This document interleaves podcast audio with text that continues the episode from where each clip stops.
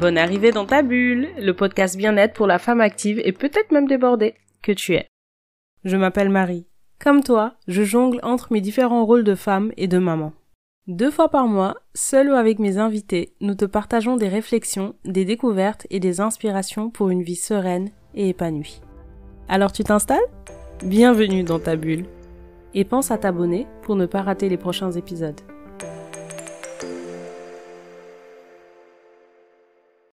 Aujourd'hui, j'ai le plaisir de recevoir Virginia, la dynamique superwoman, c'est son expression, derrière la plateforme Yaish. Après la naissance de son fils, Virginia a l'idée de créer un espace pour partager des informations utiles et vérifiées sur la maternité, l'accouchement, la parentalité, en Afrique et particulièrement au Sénégal.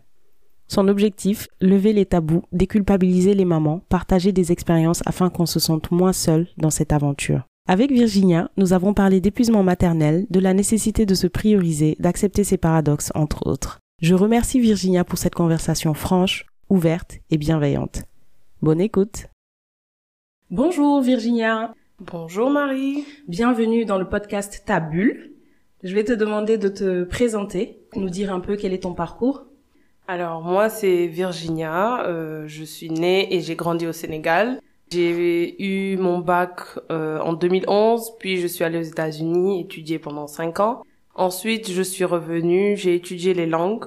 Euh, après mes études, j'ai fait euh, de la traduction et de l'interprétation pendant deux ans. Et ensuite, euh, je suis devenue prof d'anglais en freelance. Et aujourd'hui, tu animes euh, Yaish. Est-ce que tu peux nous dire ce qui t'a amené à faire ça et nous présenter un peu le concept et ce que tu proposes?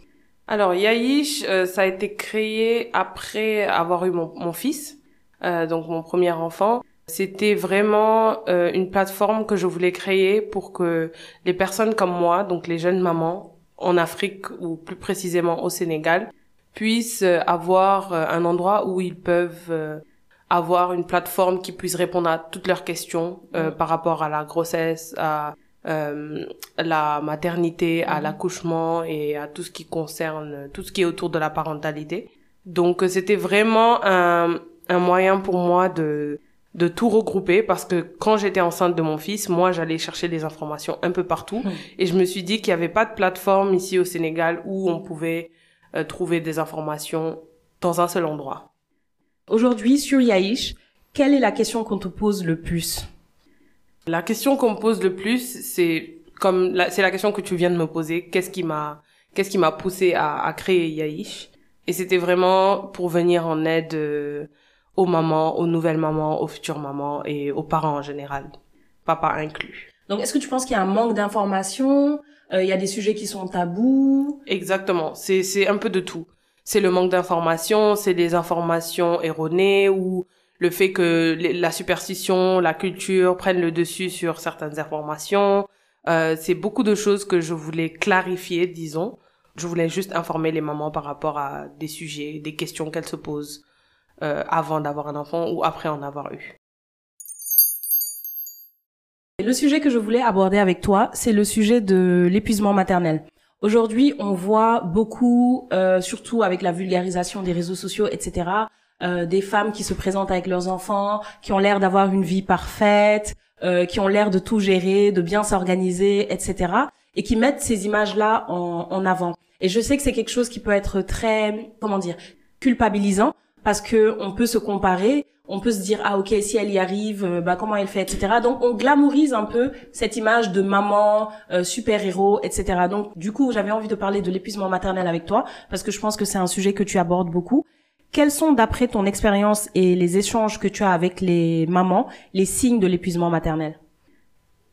Alors, le signe de l'épuisement maternel, je dirais que c'est vraiment le fait de ne pas se sentir euh, bien, le fait de, de, ne pas, on va dire, entre guillemets, de penser qu'on n'aime pas son enfant, de penser que on devait avoir ce, ce, ce coup de foudre lorsqu'on a eu notre enfant mais on ne l'a pas vraiment eu. Euh, c'est aussi le fait de vouloir allier la vie de maman, la vie de femme, la vie d'épouse, de vouloir tout faire parfaitement et, de voir qu'on n'y arrive pas. Euh, le fait de se sentir seul, le fait de se sentir euh, pas soutenu, qu'on ne soit pas soutenu par que ce soit notre conjoint, notre famille malgré le fait qu'il soit là. Donc toutes ces choses-là, pour moi, représentent euh, l'épuisement maternel. Et comment penses-tu que la société sénégalaise, euh, bah, tout ce qui est entourage, hein, mari, maman, tante, etc., perçoit l'épuisement maternel? Est-ce que tu penses que c'est un sujet? Est-ce qu'on en parle? Ou est-ce que c'est minimisé? Euh, Je pense que c'est un sujet déjà tabou. Euh, je pense que pour la société, pour beaucoup de gens dans la société sénégalaise, c'est même quelque chose qui n'existe pas vraiment mhm. parce qu'on va dire que c'est quelque chose de normal d'être maman, d'être femme et de de d'avoir cette charge mentale euh, quotidienne. Non seulement c'est minimisé, mais c'est aussi un sujet très tabou dans notre société et euh, on va dire que les femmes n'ont pas vraiment le droit de se plaindre au Sénégal euh, à cause de ce statut-là, à cause de, de de cette nouvelle expérience-là qu'elles vivent. Mais jusqu'à présent, où est-ce que tu penses que les mentalités sont en train de shifter justement avec euh, des plateformes comme euh, comme les tiennes, ou est-ce que tu penses que on a encore beaucoup de chemin? Je pense que les mentalités sont en train de changer énormément d'ailleurs, surtout avec notre génération. Les femmes sont plus informées, sont plus conscientisées, et les hommes aussi, ce qui est très important, parce que on va se dire la vérité, mais je pense que pour la plupart des hommes, ils n'ont pas eu euh, cette, euh, ce, ce, cet exemple paternel euh, compréhensif. Mais les mm. hommes de, de, de, maintenant, ils arrivent à comprendre leur femme, se dire que maintenant une femme, non seulement elle doit s'occuper de son foyer, mais elle mm. doit aussi travailler. Donc elle pourrait être fatiguée, elle pourrait, euh, elle pourrait arriver au burn-out si jamais il ne l'aide pas, etc. Donc les femmes d'aujourd'hui ont plus de facilité à exprimer ou à expliquer ce qu'elles ressentent mhm. et euh, elles sont conscientes que dans certaines situations elles peuvent avoir besoin d'aide. Ouais, et donc c'est c'est là où euh, des plateformes comme les tiennes interviennent parce que du coup ça permet de d'inciter les gens, de les éduquer, oui. euh, de leur faire comprendre qu'il y a des choses qui ne sont pas qui ne sont pas normales et que c'est pas elles le problème.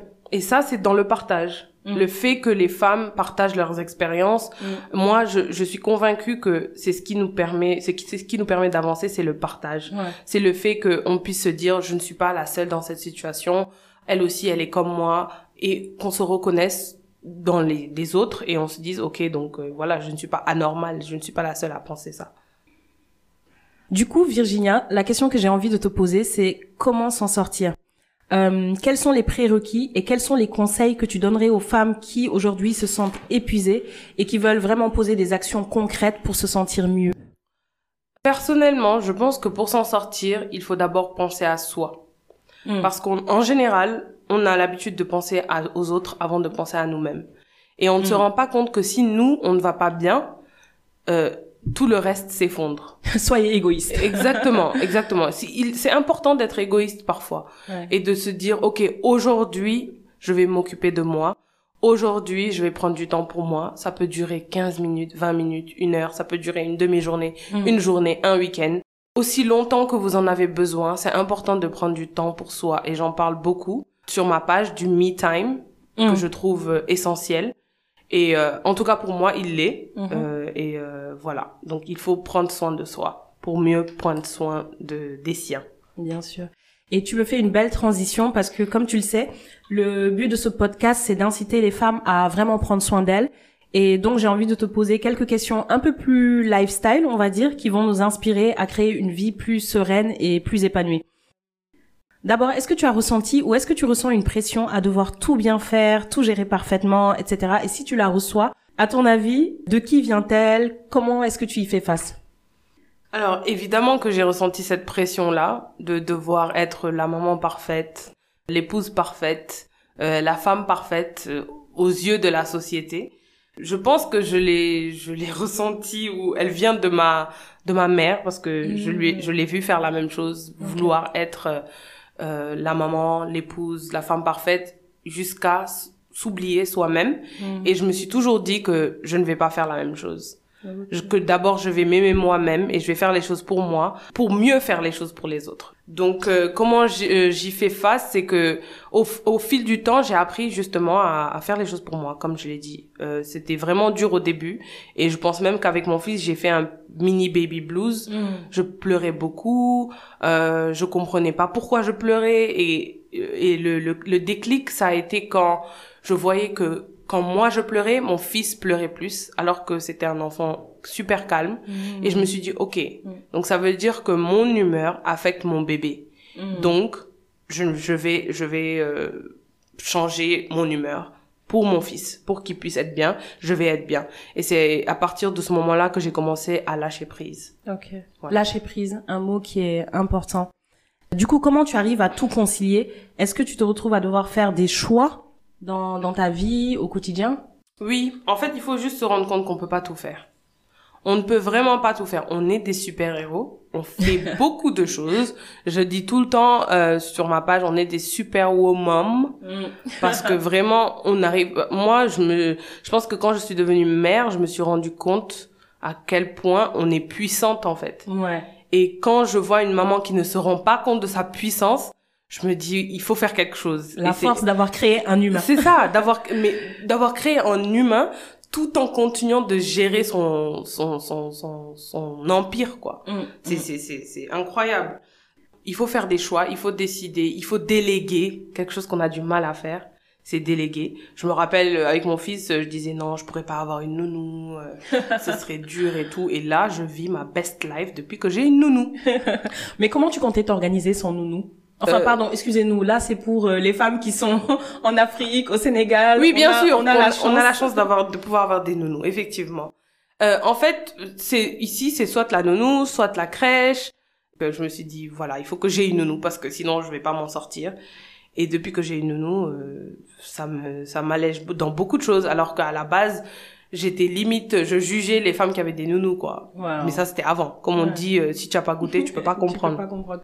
Et ça me fait penser du coup à un livre que j'ai lu il y a pas longtemps, Year of Yes de Shonda Rhimes, mm. et elle disait exactement la même chose mm. qu'avant, avant d'être, euh, enfin d'avoir un enfant, mm-hmm. euh, il y a une de ses amies qui lui a dit ah mais euh, comment tu comptes faire? Est-ce que tu as commencé à faire des interviews pour avoir une nounou, etc. Mais elle a sorti un discours à la dame, elle l'a jugé. mais, comment tu peux me demander si je vais prendre une nounou Je fais un enfant pour m'en occuper, etc. Elles se sont brouillées à cause de ça. Et mm. quand elle est, euh, enfin quand elle a accouché, etc., elle s'est rendue compte qu'elle pouvait pas faire toute seule. Exactement. Elle s'est souvenue des conseils et des mots de son amie et euh, là du coup elle a eu honte de d'elle-même et de son attitude de, de juger justement les les femmes qui ont des qui ont des nounous. Et du coup ce qu'elle disait aussi c'était que les femmes qui réussissent, qu'on a l'impression qu'elles concilient bien tout, elles euh, ne mettent pas en avant le fait qu'elles sont aidées. Elles, ne mettent pas en avant le fait que il euh, y a des bah il y a des nounous derrière, il y a peut-être des mamans, il y, a des, papas, il y a des papas, il y a des gens derrière. Donc elles donnent l'impression de toujours tout faire. Et donc du coup bah nous on peut voir ça et puis on se dit bon bah moi je fais pas euh, j'ai pas l'air de faire la moitié de ce que cette personne fait. Et puis du coup on culpabilise alors que bah ça n'a rien à voir. Mais en fait, ça va dans les deux sens. Même la, la, la, la, la maman qui va être beaucoup aidée, on va la juger. On va mm. dire, elle s'occupe pas de son enfant, euh, elle est jamais là, etc. Alors que dans la vie, il faut faire des choix. Oui. Et il faut faire des choix qui nous vont à nous. Le choix que Marie va prendre ne va pas être le choix que Virginia va prendre, mais c'est son choix, il faut le respecter. Donc ça aussi, c'est très important de respecter le choix des autres et de ne pas les juger par rapport à, au choix qu'ils font. Mm. Comment est-ce que tu prends soin de toi? C'est-à-dire comment tu t'assures d'aller bien en général? Comment tu te ressources? Qu'est-ce que tu fais régulièrement? Ma question aussi, pour aller plus loin, c'est est-ce que c'est quelque chose qu'on t'a appris, que tu as vu en grandissant, ou c'est quelque chose que tu as dû apprendre, prendre soin de toi? Alors, je dirais que prendre soin de moi, c'est les deux. C'est quelque chose que j'ai appris et c'est quelque chose que j'ai vu en grandissant. Mhm. Euh, ma maman est une personne très coquette. Mm. Euh, je ne suis même pas la moitié de son niveau de coquetterie, effectivement, mais ma façon de prendre soin de moi, c'est d'aller en solo date. J'adore manger toute seule, passer du temps avec moi-même. C'est quelque chose que j'aime bien vraiment faire. Il y a des gens qui n'y arrivent pas, mais moi j'adore. Mm. J'aime être seule, sans mari, sans enfant. Et c'est comme ça que je recharge mes batteries en fait. Et euh, prendre soin de moi, c'est être sur mon lit toute seule sans que personne ne me dérange pendant une heure de temps. Prendre soin de moi, c'est être dans ma voiture, pendant dans les embouteillages, écouter des podcasts.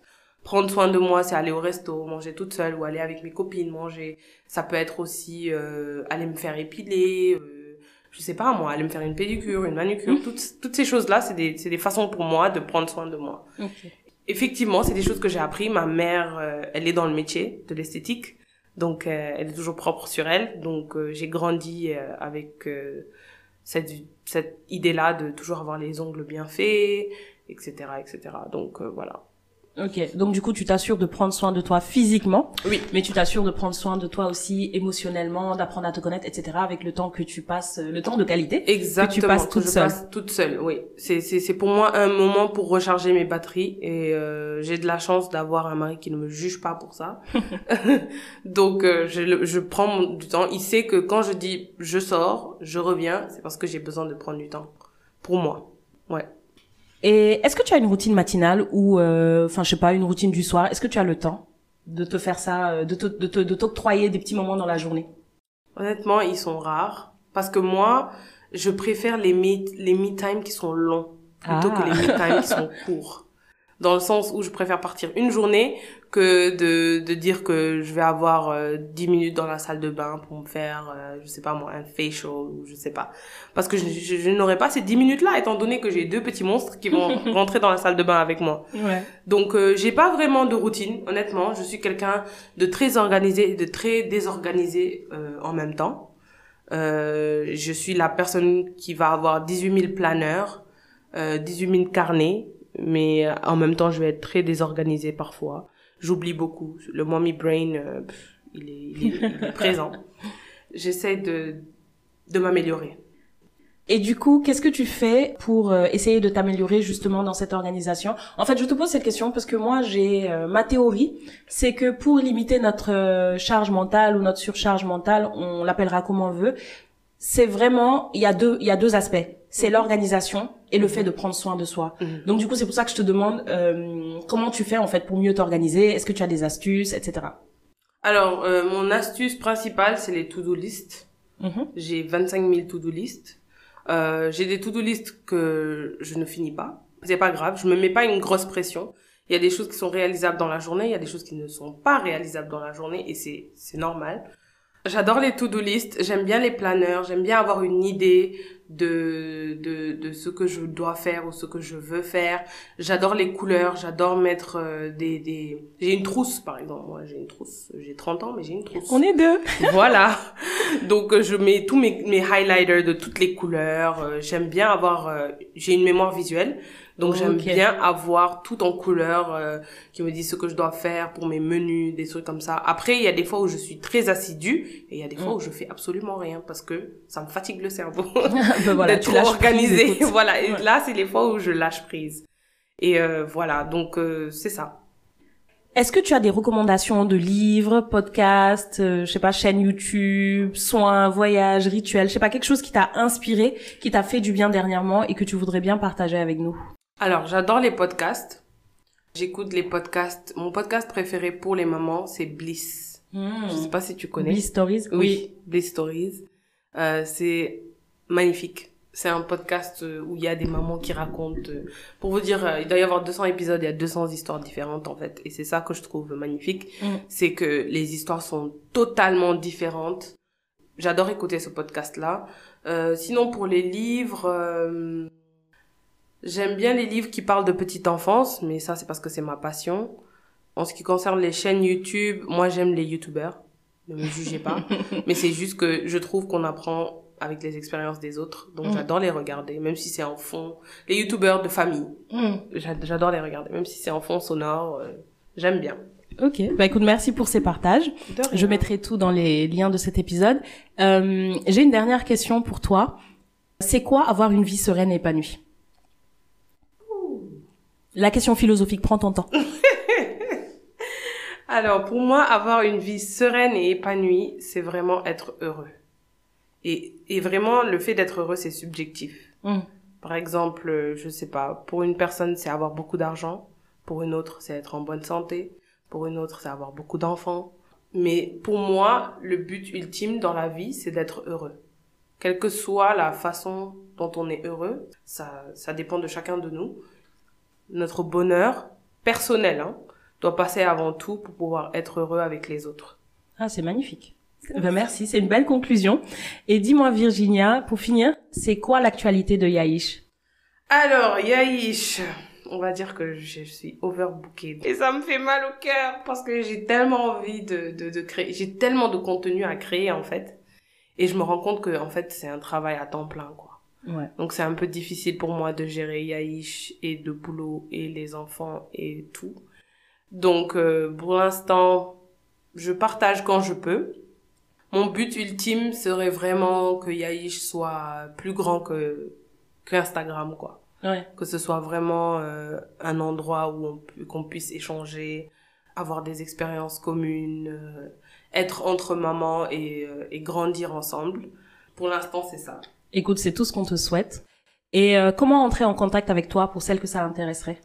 Euh, alors, vous pouvez me contacter en DM sur yai.ish sur Instagram et Facebook. Sinon, vous me recherchez. Je suis sur LinkedIn, Virginia Lima, Facebook, TikTok même parfois. Mais je, je fais pas de TikTok, je regarde. Bah écoute Virginia, je te remercie beaucoup. Merci pour euh, tout ce que Merci tu nous as toi, apporté. Merci pour le partage. Merci Et à bientôt. toi, à bientôt.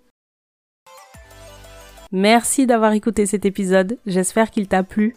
N'hésite pas à le partager pour le faire découvrir à d'autres femmes. Et si tu souhaites soutenir le podcast, c'est simple. Tu peux le noter et laisser un avis sur l'appli que tu utilises. À très vite pour un prochain épisode, et d'ici là, prends bien soin de toi.